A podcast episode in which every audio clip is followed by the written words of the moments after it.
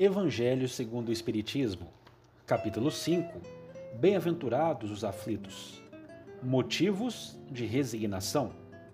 Número 12. Por estas palavras, bem-aventurados os aflitos, porque serão consolados, Jesus indica, ao mesmo tempo, a compensação que espera aqueles que sofrem e a resignação que faz abençoar o sofrimento como o prelúdio da cura. Essas palavras podem ainda ser traduzidas assim: Deveis considerar-vos felizes por sofrer, porque as vossas dores neste mundo são a dívida das vossas faltas passadas, e essas dores, suportadas pacientemente sobre a terra, vos poupam séculos de sofrimento na vida futura.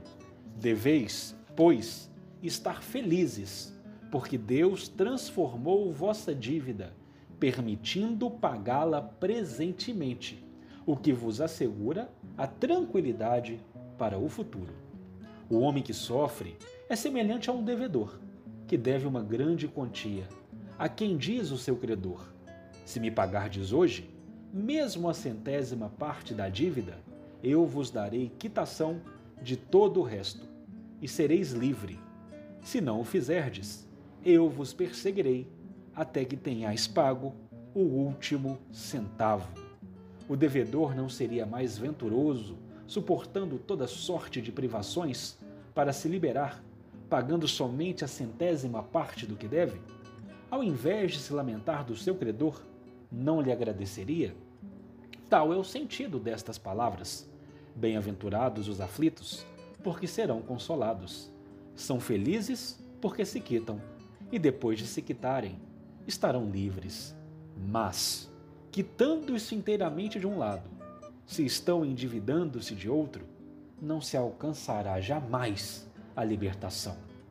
Ora, cada nova falta aumenta a dívida, porque não há uma só, qualquer que seja, que não arraste consigo sua punição forçada, inevitável, que se não for hoje, será amanhã, se não for nesta vida, será em outra.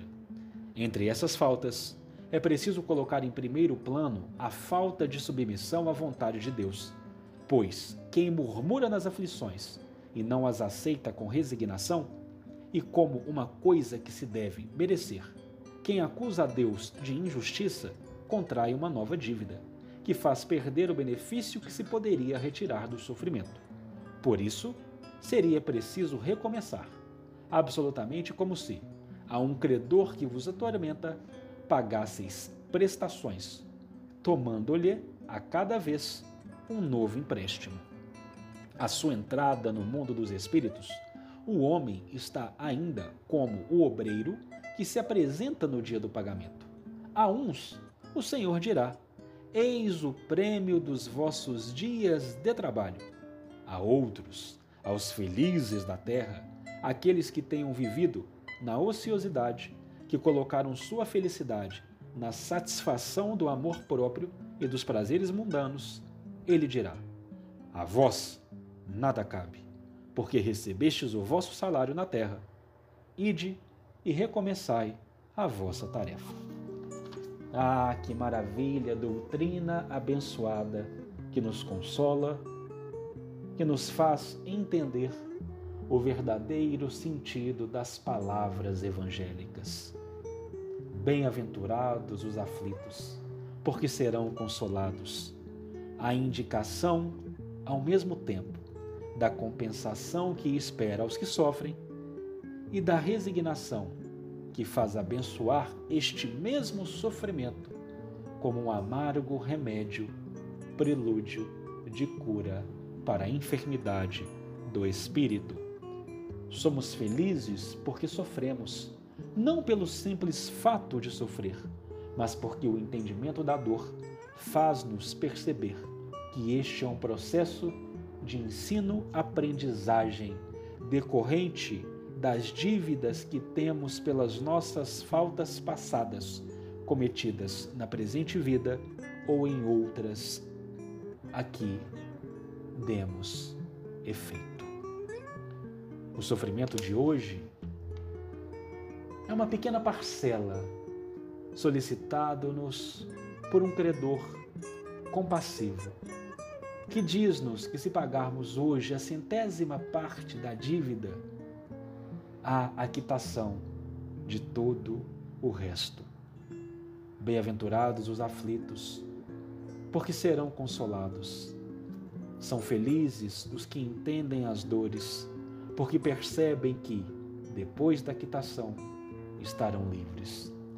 Mas prestemos atenção: não adianta nada quitarmos-nos de um lado e contrairmos novas dívidas de outro. Cada nova falta carrega consigo uma nova reparação a ser feita.